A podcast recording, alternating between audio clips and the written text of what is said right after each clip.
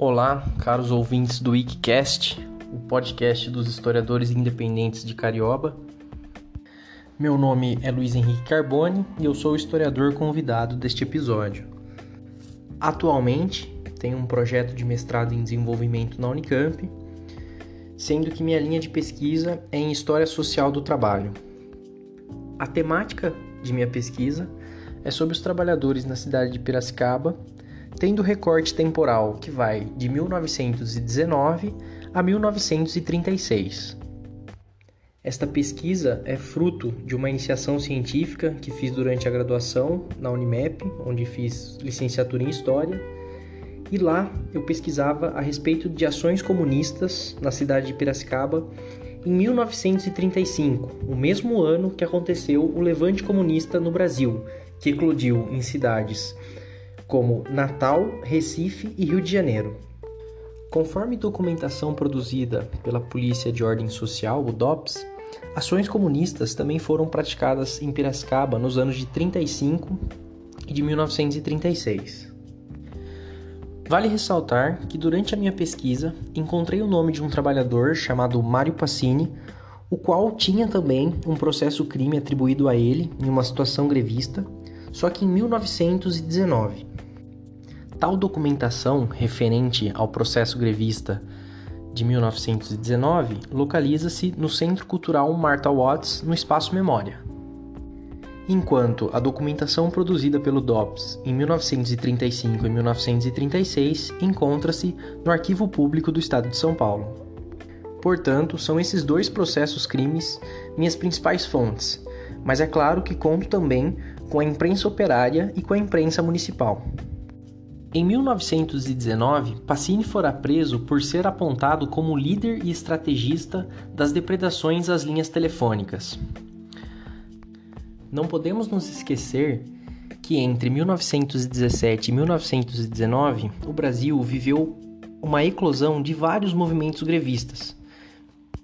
Portanto, a situação vivida pelos trabalhadores de Piracicaba era a seguinte: ao mesmo tempo que viviam a caristia dos alimentos, a companhia responsável pelo transporte ferroviário entrava em greve, a Sorocabana Highway. Concomitante a isso, ocorria um processo de sindicalização dos trabalhadores. Mário Passini havia fundado uma liga operária na cidade de Piracicaba, da qual era secretário. Existem evidências de que a liga publicava no jornal à tarde do município de Piracicaba informativos a respeito de reuniões e pautas que seriam tratadas nessas reuniões. Conforme depoimento dos trabalhadores investigados, durante uma reunião na Liga Operária, ficou decidido que os trabalhadores de Piracicaba entrariam em greve e realizariam depredações às linhas telefônicas, uma vez que a cidade estava isolada, pois não havia o transporte ferroviário. Assim, cortar os fios telefônicos e os fios do telégrafo significava deixar a cidade ilhada. Fazia parte do plano também render os policiais, uma vez que sem a comunicação do telégrafo ou do telefone, estes não poderiam chamar reforços. Feito isso, os trabalhadores pretendiam saquear o comércio municipal para que houvesse a distribuição de alimentos para todos os trabalhadores. Contudo, a ação não se concretizou, pois os trabalhadores foram denunciados durante a depredação e não conseguiram concretizar o fato. Assim, mediante a prisão, Mário Passini foi apontado como o principal líder idealizador deste plano subversivo. É interessante notar que neste período de 1919, a mentalidade dos trabalhadores estava muito mais ligada a uma associação sindical, como a gente vê a questão da fundação de uma liga operária. E sempre que eles publicavam no jornal à tarde ou realizavam boletins da liga, eles apelavam para a união dos trabalhadores, não para a união partidária ou qualquer coisa do tipo. A gente vê uma linguagem muito mais próxima da realidade do trabalhador e longe dessa ideia partidária. Com isso, podemos afirmar inicialmente que Mário Passini possuía certos aspectos ideológicos relativos ao sindicalismo revolucionário, o qual acreditava na organização dos trabalhadores através de um sindicato e na mudança social através da ação direta, tal qual era proposta no plano subversivo. Assim, podemos romper com o estigma historiográfico de que todos os trabalhadores da Primeira República eram anarquistas.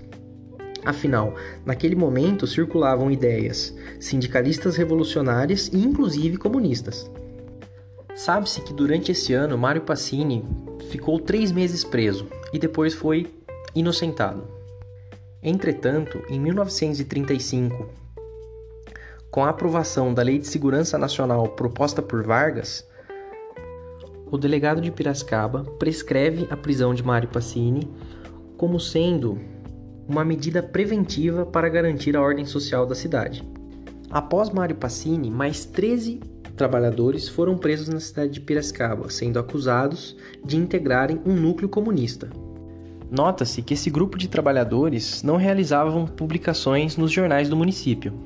As ações realizadas por eles eram pichação de muros, hasteamento de bandeiras vermelhas nos postes da cidade bem como distribuição de boletins subversivos à população. Nestes boletins, notamos o apelo à união partidária dos trabalhadores, havendo sempre muita referência aos comunistas e aos integrantes da Aliança Nacional Libertadora, a qual era liderada por Luiz Carlos Prestes.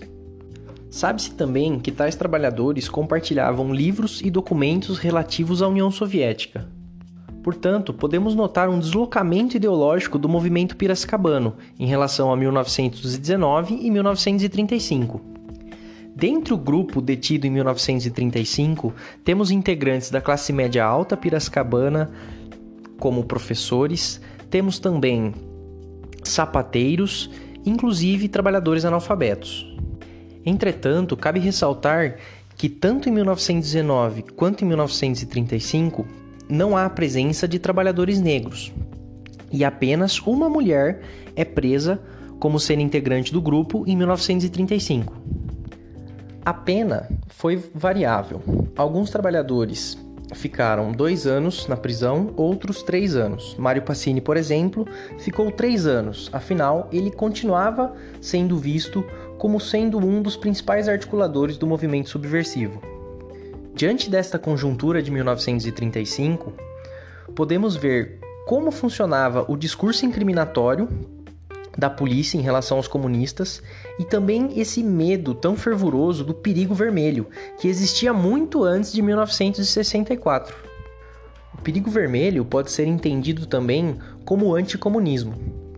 Outra observação relevante é que na conjuntura de 1935, nenhum dos jornais do município apoiam os trabalhadores, ao contrário do que ocorre em 1919. Diante dessa pesquisa e desta documentação, é possível acompanharmos a criminalização da organização dos trabalhadores, que cada vez mais é feita de forma mais sistemática, mais severa, inclusive sendo levada a cabo por investigadores especializados, o qual são enviados de São Paulo para que possam investigar os trabalhadores do interior paulista. O que se pretende mostrar nessa pesquisa é que, muito antes da instauração do Estado Novo, em 1937, Getúlio Vargas já ampliava o seu arsenal legal para incriminar os trabalhadores ao mesmo tempo em que ia realizando o fechamento do regime político. Portanto, antes de 1937, a política brasileira não era aberta aos trabalhadores. Eles já viviam numa situação de lei de segurança nacional, em um estado de sítio. De forma bem simplificada, esta é minha pesquisa e este é o tema o qual pesquiso. Lembrando mais uma vez que se trata de um projeto em desenvolvimento, mas mesmo assim espero ter contribuído para o conhecimento histórico de vocês, ouvintes, e também para ampliação do passado histórico de Piracicaba. Muito obrigado.